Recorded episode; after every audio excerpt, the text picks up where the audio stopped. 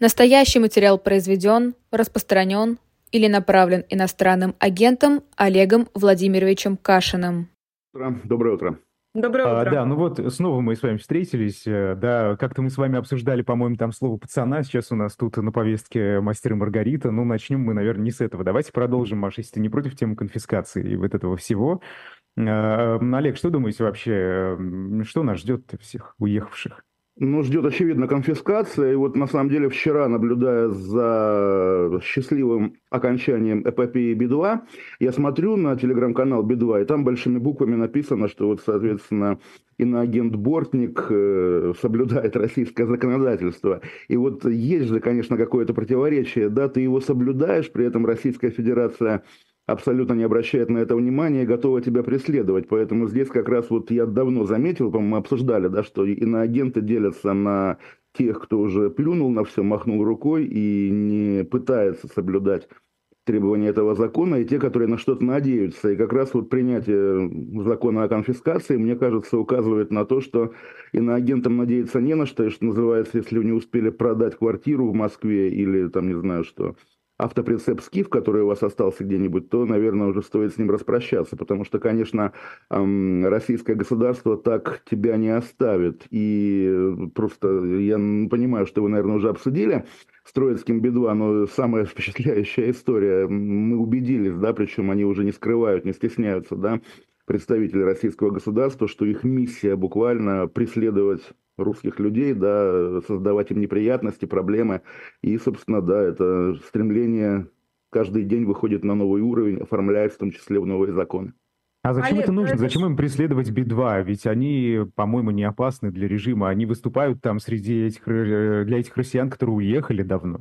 Ну, хоть бы, ну, пусть выступают. Боже мой, что тут, зачем? Зачем ну, их преследовать? Практика показывает, да, что если кто-то опасен для режима, то режим вполне способен его убить, прямо скажем. А здесь, наверное, действительно что-то другое, а именно вот такое ну, не знаю, садистское наслаждение, что ли. И характерный комментарий депутата Лугового, да, пару дней назад был, что он надеется, что следующие концерты группы Би-2 пройдут в тюрьме, да, где они будут ложками стучать по тарелкам. Вот, э, ну, понятно, да, что в путинской своей ипостаси, да, российское государство как-то за 23 года пробудило в людях все самое низменное, дикое и отвратительное. И как раз также наблюдая комментарии там многих людей, не только Лугового, вижу это наслаждение, что вот как бы там ты был э, доволен жизнью, да, Шура или Лева, ну, соответственно, теперь пострадай, сволочь, да, просто садизм ради садизма. Наверное, так, потому что действительно вот какие-то рациональные соображения, а вот, значит, там, давайте посадим музыкантов, и тогда они будут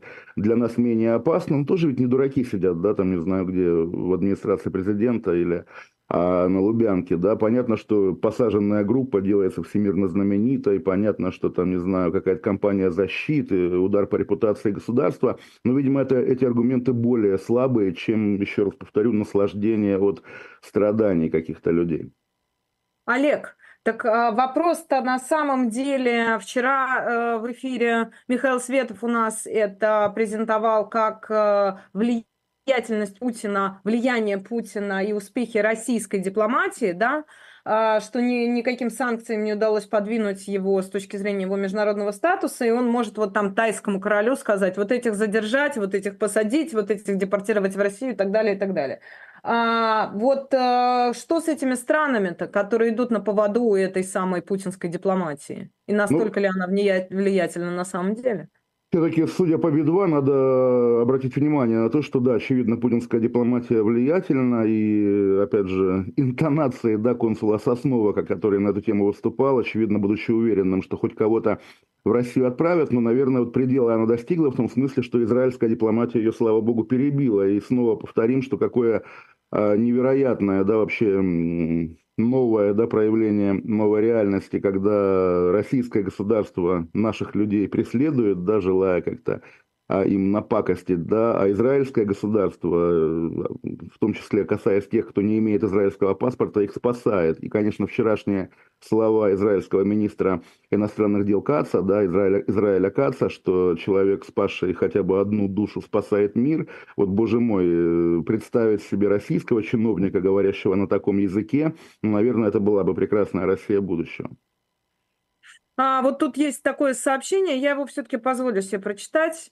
Может, и не хотела бы, но тем не менее. Коля пишет. Пусть Лева Би-2 попробует в Израиле выступить против войны, начатой Израилем, посмотрим на их реакцию. Я опущу по поводу начатой Израилем войны, а, потому что, в общем, наверное, не мое дело сейчас тролли убеждать в том, что произошло 7 октября на самом деле, но тем не менее. Вот э, как такая конструкция? Она жизнеспособна, на ваш взгляд? Но мы наблюдаем на самом деле мировой мейнстрим, да, в том числе музыкально-художественный, да, который после 7 октября выступает вполне с таких позиций, не то что про хамасовских, но тем не менее все не так однозначно, да, и там даже у Греты Тунберг никаких особенных проблем в этом смысле нет, поэтому представить такое можно, другой вопрос зачем. Ну и сама, опять же, конструкция, хорошо, да, вот ты российский диссидент, остань-ка ты заодно диссидентом израильским, тогда посмотрим, как ты будешь выкручиваться. Это что же самое, да, желание желание как-то поставить, там, не знаю, несимпатичного тебе человека в невыносимые обстоятельства, что тоже, мне кажется, какое-то нехорошее свойство человеческое.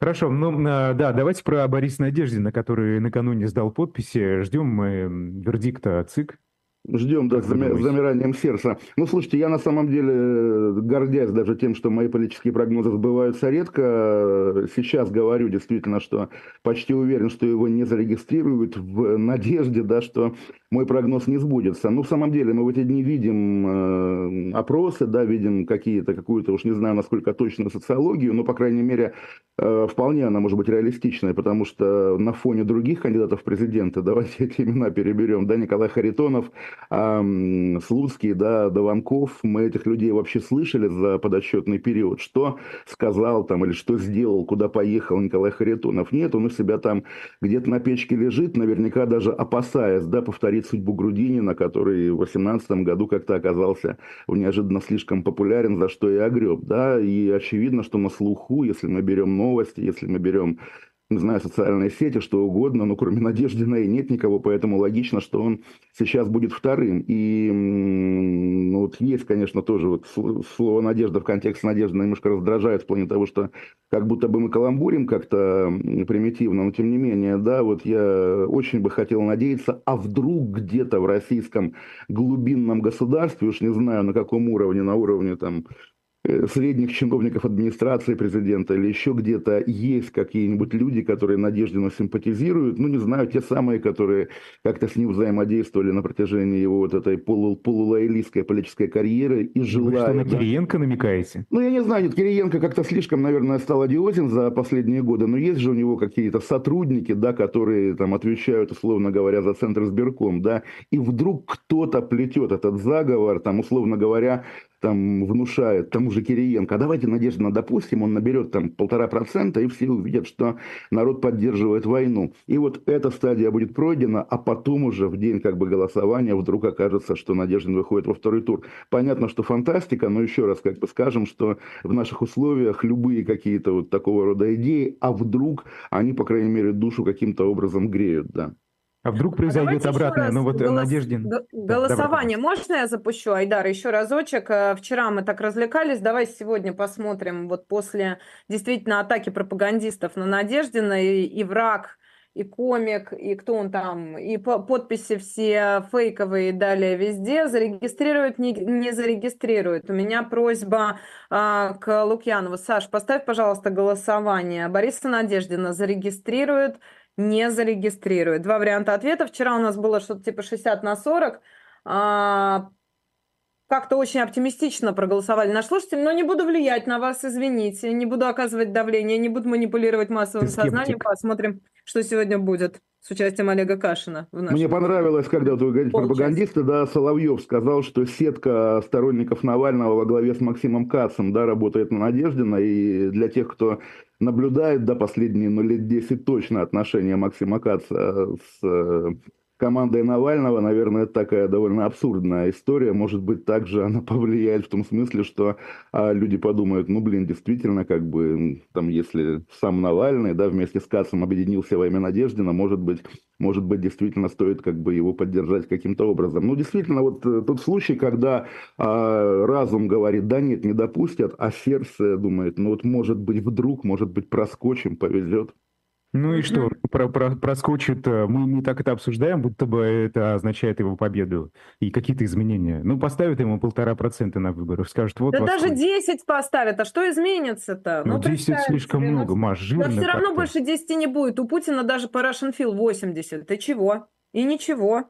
Да, и потом еще пририсуют при электронном голосовании. Как говорится, нет, но я повторю на самом деле такую уже заезженную мысль людей, которые как-то Надеждина одобряют, да, что сама возможность в нынешних условиях, когда там много людей выдавлено из страны, кто-то сидит в тюрьмах, запрещены любые и митинги, и протесты, и высказывания, вот появилась эта легальная форточка, да, обозначить свою позицию, там, не знаю, встав в очередь, и вдруг люди, которые в течение этих двух лет буквально ощущали свое одиночество в России, да, обнаруживают, что таких, как они, много. Да, пускай 10%, да, пускай 1%, но тем не менее ты все равно не один. И, ну, я опять же, там, имея, конечно, скепсис относительно вот самой фигуры политика Надежды, на который, ну, на протяжении многих-многих лет привык быть таким, не знаю, долгопрудинским помещиком, избегающим, да, любого политического экстрима, но все-таки, да, вот э, если уже также засаленной колоде каких-то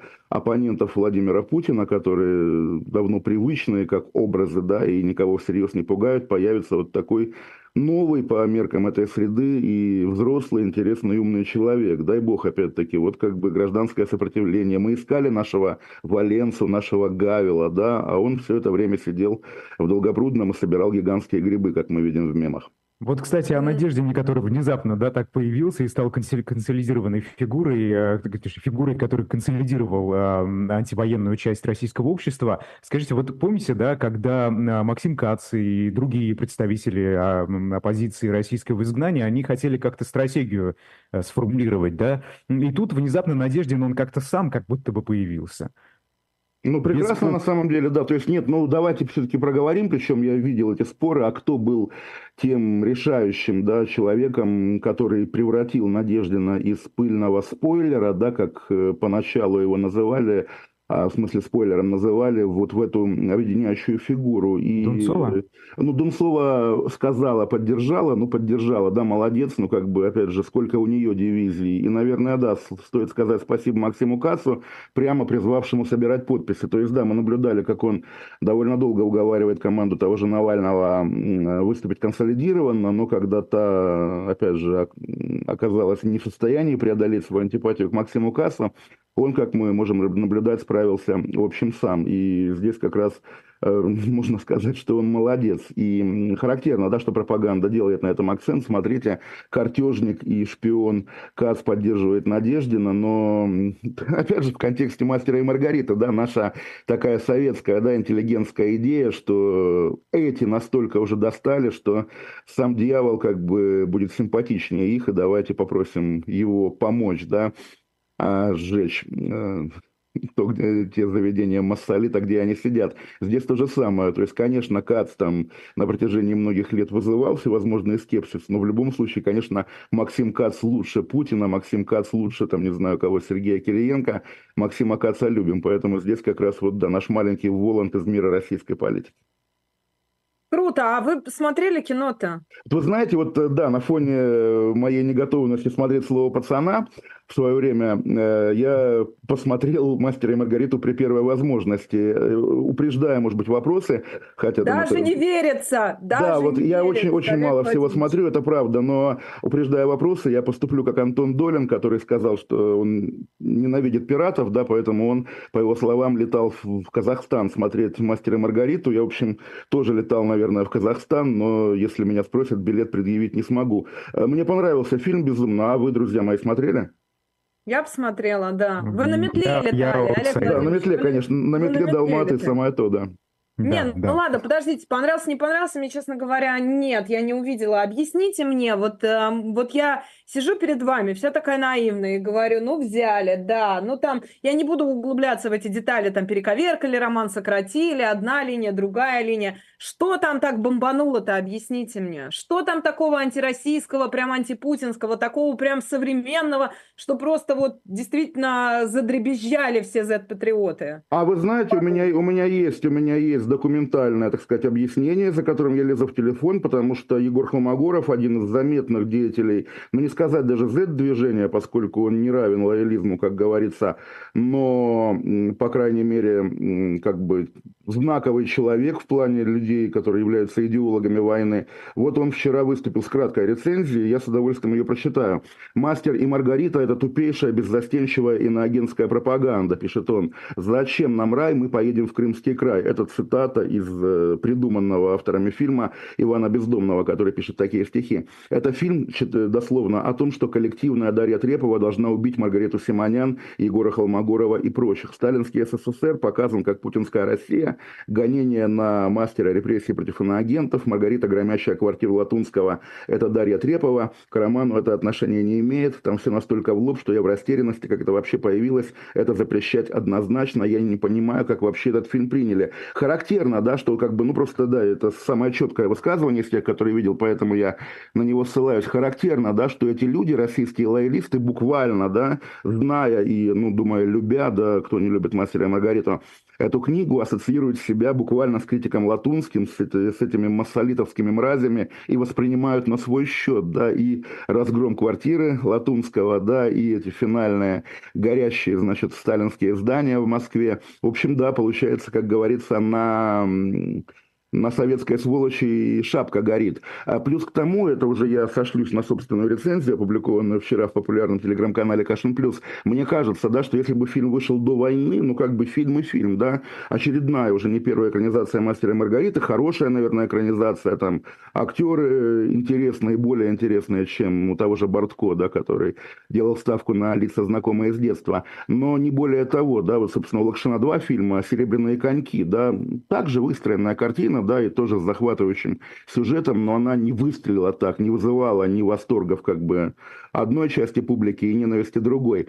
А здесь вызывает, и, наверное, здесь влияет внешний контекст, потому что в нынешних условиях, когда российское государство на протяжении этих двух военных лет буквально уничтожает всю прежнюю культуру, в том числе свою культуру, да, и Акунин, и Би-2, и, там, не знаю, Земфира, и Масяня, да, все это из путинской эпохи. Путинская эпоха сама сжигает себя прошлую, да.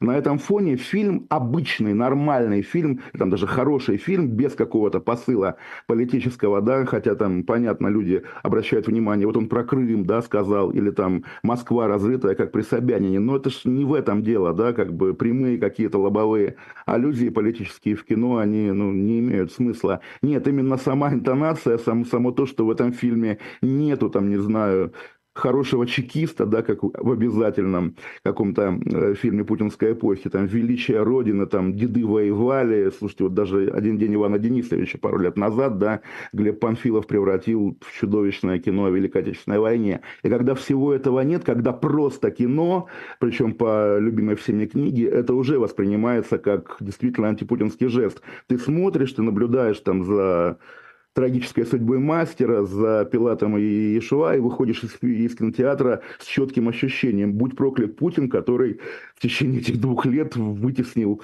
всю привычную культуру буквально из нашего жизненного пространства. А где же они там Дарью Трепову нашли? А, да, ну, да, с Дарьей Треповой, коллективная Дарья Трепова убивает Маргариту Симоньян, и Маргарита, громящая квартиру Латунского, это Дарья Трепова. Ну, то есть, я еще раз повторю, эти люди сами себя ассоциируют с Латунским, да, их никто за язык не тянет. В этом, конечно, самая фантастика, да, разумеется. А означает ли это, просто поскольку я не вижу, кроме этого четверостилого, простите, двустишья про «нам не нужен рай, мы поедем в Крымский край», больше там, в общем, даже и в общем осовременить-то особенно нечего. Означает ли это, что, например, на следующем этапе развития человечества российского будет запрещена книга? Не, ну книгу «Мастера Маргарита» представить запрещенное сложно, конечно, но опять-таки она может выйти из моды, да, тем более, опять же, некоторые Z-комментаторы как раз уже и предъявляют претензии именно к литературной первооснове, которая, да, стала символом пошлости советской интеллигенции, переоценена, преувеличена и так далее, и так далее. Да все можно представить. К вопросу, опять же, вот это об этом литературном каноне, да, а какие книги у нас главные, да, какие книги есть код, э, культурный код, про который говорит Владимир Путин. В последние же, опять же, пару лет, да, вернули в школьную программу «Как закалялась сталь», да, боже мой, вот такое вполне одиозное литературное произведение. Там «Молодую гвардию» Александра Фадеева по просьбам, естественно, общественности Луганской а, Народной Республики, да, также вернули в школьную программу. Да, этим людям волю, они, конечно, и «Мастера и Маргариту» туда, туда же куда-то задвинут. Но э, вряд ли, конечно, речь идет о прямом запрете, гипотетически, но, условно говоря, там Солженицын не запрещен, и более того, Путин, наверное, до сих пор дорожит своими какими-то добрыми отношениями с ним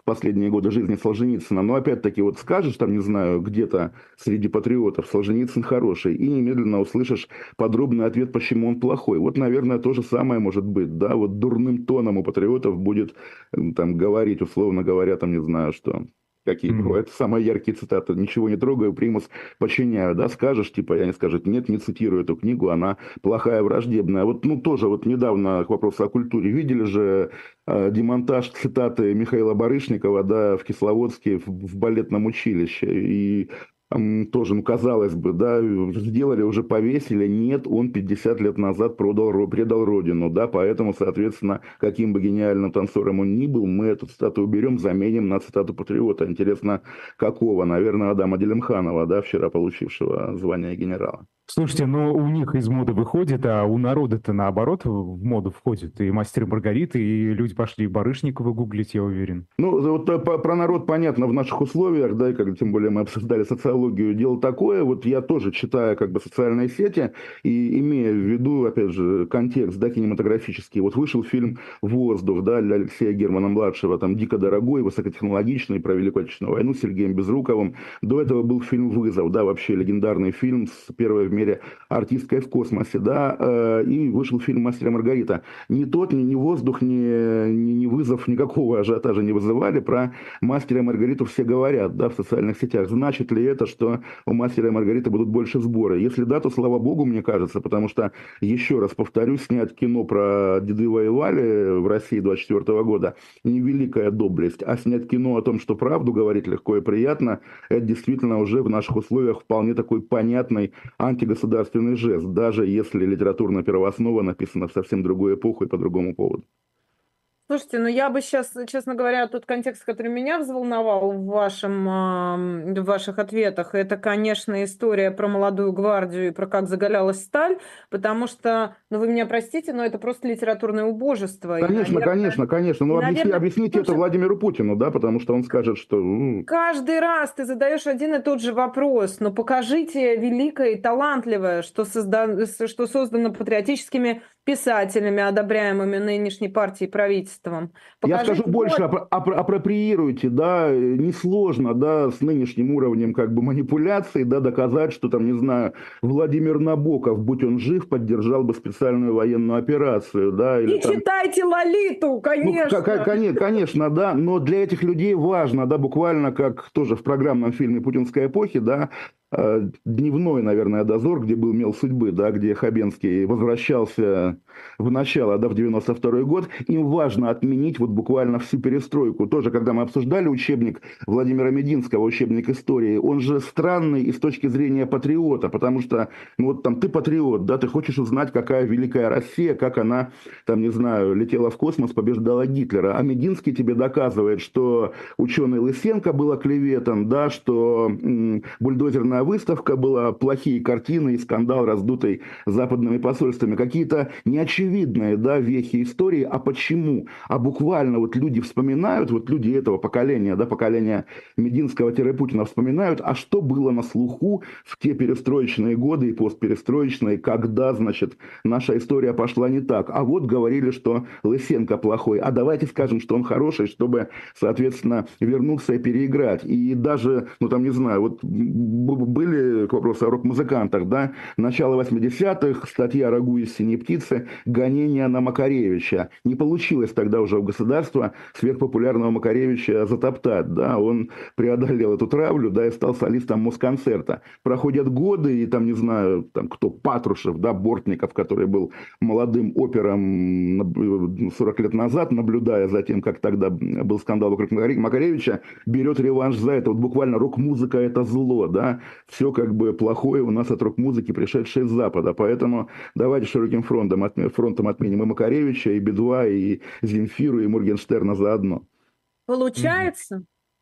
Ну, как получается, на самом деле можно оптимистично сказать, да, что они умрут, да, их внуки будут назначать свидания под памятником Макаревичу, да, но, если честно, время наше приучает быть пессимистами, и легко, конечно, представить себе, ну, вот тоже был юбилей Мосфильма, да, и песню, как бы, понятно, что там музыка э, Лютниста Вавилова, да, текст э, Волохонского и Хвостенко, но все равно это песня БГ, да, «Город золотой», а тут вот на этом патриотическом мероприятии, да, с Кареном Шахназаровым и, опять же, кадрами фильмов про Вов поет, соответственно, уже новая певица, и как будто бы, да, и не было никакого Гребенщикова, пожалуйста. С этим уровнем, опять же, технологии воздействия на массовую аудиторию, ну, опять же, мы наблюдали к вопросу об апроприации, эти вот такие тяжеловесные государственные выставки про Цоя, да, про Король и Шут, про, про Балабанова. В принципе, еще раз повторю, я легко представляю себе и любую апроприацию, и любое забвение, да, вот ходит по Фейсбуку картинка про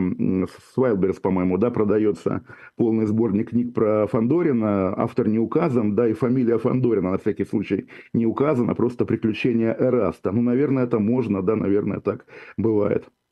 Слушайте, а, а вот вместе... смотрите, ну у нас да. действительно, прошу прощения, песню-то теперь, э, кукушку-то теперь поют не Цой, а Полина Гагарина. Да, и контекст у нее военно-патриотический буквально, да. И это посмотрите, более... как они а, присваивают себе украинскую культуру, ведь ничего зазорного нет в том, чтобы правильная русская певица спела украинскую песню и доказала, что это наша единая малоросская культура, культурный код, часть там культурного кода российского и прочее, и прочее. То есть, насколько им удается это все не просто, как бы, да, не просто придать забвению и заклеймить, но и переиначить на свой лад и переложить в свою, как бы, да, в свою коробочку сюрпризов. Ну, хочется верить, что и, они и, на, и на этом пути провалятся, да. Действительно хочется верить, но опять-таки мы легко представляем себе, что проходят годы, там, не знаю, но Путин царствует еще 20 лет, да, война идет еще сколько-то лет, и уже действительно вырастают поколения, для которых песня «Кукушка» – это песня из фильма «Битва за Севастополь» в исполнении Полины Гагариной, да. Олег, ну они, они в какой-то момент э, начнут отменять э, друг друга, потому что уже отменять как будто не останется, да, из антивоенных там адекватных, так скажем. Вот, например, на певца Шамана написали донос, проверяют его на пропаганду ЛГБТ за то, что в клипе «Я русский» у него там, судя по всему, накрашены глаза. Вы знаете, ну вот опять же, бывают такие ситуации, когда какой-то общественник, желающий пропиариться, пишет заявление в МВД, и в итоге оно перерастает в полноценное уголовное дело. И понятно, что я не знаю, кто был тем человеком, который написал донос на шамана, но легко допускаю, что это троллинг. Но тем удивительнее, что вчера утром прошла эта новость, а уже в обед пресс-секретарь Министерства внутренних дел генерал-майор Ирина Волк э, объявила у себя в телеграм-канале, что нет, полиция не проверяет шамана, у нас нет претензий к шаману, мы любим шамана, и заодно пригласила шамана в свою программу на радиостанции «Милицейская волна». Поэтому здесь как раз пока мы видим, да, что как бы вот есть все-таки святыни для российского государства, одна из них это шаман. Но представить себе, да, что они завтра отменяют шамана, да вообще легко, тем более, вот опять же, в Z-среде вполне такие острые противоречия возникают. Вот уже говори, говорили о том, что какие-то зетники используют украинский язык в своем творчестве. Конечно, главный символ этого жанра – это рэпер Аким Апачев, который, который да. в новогоднюю ночь на Первом канале пел песню «Плыви Кача». Вот, он э, регулярно, да, также выступает против шамана, доказывая, что это какой-то пластмассовый да, продюсерский проект, а вот я, Аким Апачев, я настоящий донбасский герой. Есть легендарный, опять-таки, Владимир Киселев из «Землян», который обличает э, там Газманова, Любе, всех, да, что вот мы, да, семья Киселевых и русское радио, мы настоящие патриоты, а это конъюнктурщики. И на самом деле, конечно, и причем я полагаю, что никто об этом на старте, да, вот этой новой культуры не думал. Когда ты делаешь как бы легитимными, да, и ставишь в основу всей деятельности доносы, допустим, да, как бы доносы на врагов России, доносы на плохих людей, вот на Улицкую, да, тоже вчера весь день ее полоскали, да, и как э, хими, химико-технологический университет, да, объявил, что она уже с августа прошлого года непочетный их профессор, типа, не трогайте нас. Вот то же самое, думали, что эта практика будет обращена только к таким, как Улицкая или там, не знаю, Быков Акунин, а она же вполне может и по Прилепину ударить, да, извините, а что это такое, да, вообще,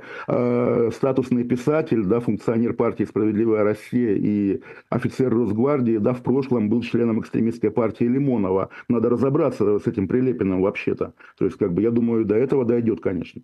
Может, уже дошло, мы не знаем просто. Я хотела еще про деток поговорить, которые теперь будут читать, как закалялась сталь и молодую гвардию. У нас есть этот чудесный Дима, да, Дима Дмитрий, который сын участника СВО, самым низким баллом в истории был зачислен в, в МФТИ по льготе и, соответственно, вылетел оттуда после первой сессии. А, ну, в общем, прилетит, наверное, теперь из и, и физтеху за то, что отчислили правильного, правильного студента. И что они собираются строить с такими физиками, химиками, лириками и прочее? Это вот эффективный способ управления этой молодежной политики, получается, да?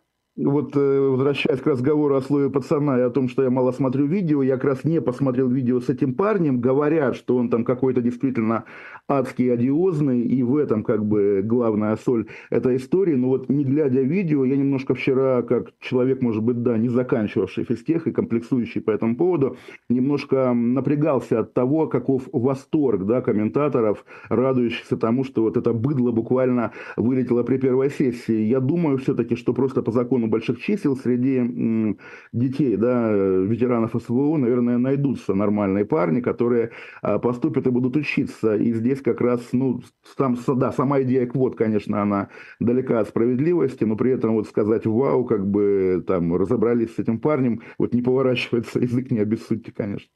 Да нет, давайте посмотрим. У нас есть давайте это видео. Посмотрим. На самом деле, это, надо, просто... это надо послушать, это правда. Олег Владимирович, А я буду просто... его слушать или технически, или нет? Просто бывает. Да, вы сможете слушать через YouTube. Я просто хочу вам сказать, что, на мой взгляд, э, сама история, значит, еще раз, сын участника СВО в три раза ниже балл, чем проходной для МФТИ, зачисляют его в МФТИ, он, в общем, там э, довольно быстро забивает на учебу, потому что заболел и ничего не понимает из того, что обсуждается на лекциях и семинарах, и его отчисляют перечисляют. Слушайте, а... у меня а. есть исторический пример, я только сейчас сообразил, там какой, 48 а, год, да, Ставропольский край, 17-летний э, комбайнер Миша Горбачев намолотил там черт знает сколько пшеницы, награжден орденом, тинейджер, да, и, и правом поступить вне конкурса на юрфак Московского университета. Наверняка тоже тогда какие-то э, МГУшные снобы ворчали, а он поступил, закончил и в итоге принес нам свободу. О, да, исключение, которое подтверждает правила. Давайте посмотрим, ну что, давайте да, посмотрим видео. на этого Дмитрия, вот на этого парня. Я, я могу так сказать, то, что своих сил я приложил предостаточно. Вот, наверное, даже я их больше приложить и не мог. Но я слишком мало приложил чужих сил. вот, потому что очевидно, что чужие силы во мне таились, вот, но я ими не смог воспользоваться. Вот, что-то я еще не научился из себя доставать силы чужие. Вот, но вот тут они были, а я ими не смог воспользоваться. Вот. Ну, думаю, вы понимаете, там, о каких силах идет речь. А силы, силе, сила эти машины в ком? Непонятно. У него нет силы, но видно, что слабак. Вот. Что буду делать дальше? Хотел сегодня сходить первый раз на тренировки, чтобы бить людей. Вот, мне это нравится. Но мне нравится бить людей, когда они хотят побить меня, и они как бы не против, чтобы я при этом побил их. Вот, это называется спарринги. Вот.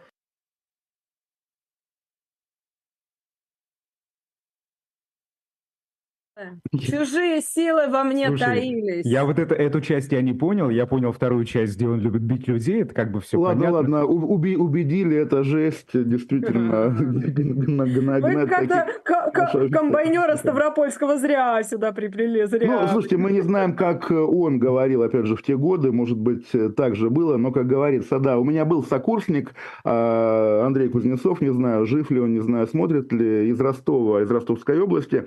также с первой сессии вылетел, не сдав начертательную геометрию, ну, собственно, вылетел и вернулся к себе. И через пару лет, это был конец 90-х, и, соответственно, в новогоднюю ночь 2000 года я увидел его по телевизору в Чечне, когда ему, там, солдату или сержанту Путин вручает наградной кинжал. Да, Путин в тот свой первый ночной новогодний приезд в Чечню. И вот этот парень через сколько, полгода с этим кинжалом вернулся в мой институт, торжественно в нем восстановился, вот, и опять же дождался следующей сессии и уже исчез навсегда. Поэтому здесь как раз э, в этом смысле все, все, все примерно одинаково на протяжении многих лет, начиная с Горбачева в 1948 году. Слушайте, а что будет вообще с детьми-то в России? Вот Татьяна Голикова, вице-премьер, накануне сказала, что уже в движение первых, это вот такое перерождение пионерского советского движения, вступило почти 5 миллионов детей. Это каждый десятый школьник в России в этом движении находится. Это вообще опасно, не опасно, как вам кажется? Что, ну, не, не, не знаю, я был пионером, понятно, что это было на излете, но тем не менее пионерство как-то, мне кажется, не травмировало меня, но на вопрос, что будет с детьми, у меня есть четкий, прямой и конкретный ответ –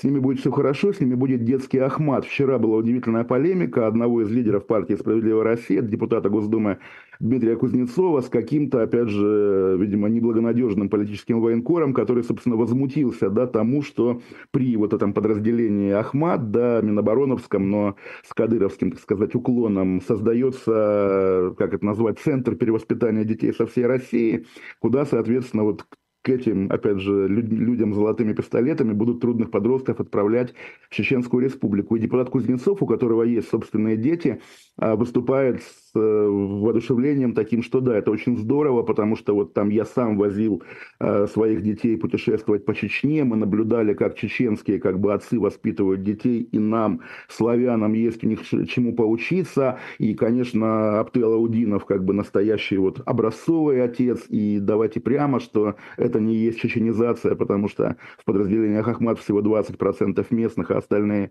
со всей России. В общем, представить себе, да, что там судьба Никиты Журавеля, буквально отправка на перевоспитание в Чечню будет воспроизводиться уже в массовом порядке, да, там, не знаю, школьник оскорбил в школе сына ветерана СВО, ну все, поезжай, да, в Гудермес, будешь, как говорится, заниматься в институте спецназа, да, легко могу себе такое представить, безусловно. Это хоть добровольная история? Ну, наверное, добровольная все-таки, ну да, сама как бы идея детский Ахмат, да, это, конечно... Ну, подожди, как добровольно, если отправлять на перевоспитание, наверное, здесь есть как бы такой немножко сверхмеры напористый глагол, который, в общем, добрая воля не подразумевает.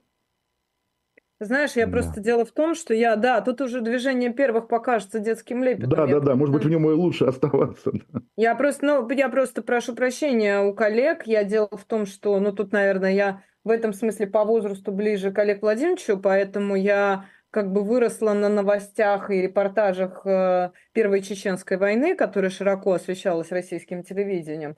И эти самые отцы э, благообразные просто там, эти самые 30 лет назад, в общем, шеи резали срочникам э, российской, из Российской Федерации 18-летним пацанам, горло перерезали. И, всех, и все эти видео до сих пор, по-моему, на Ютубе в большом количестве сохраняются, поэтому при желании можете найти. Поэтому оставить, конечно, отправить ребенка на перевоспитание по собственной инициативе, это, конечно, сильно. Э, это, в общем, никакое движение первых тут действительно и рядом не стояло.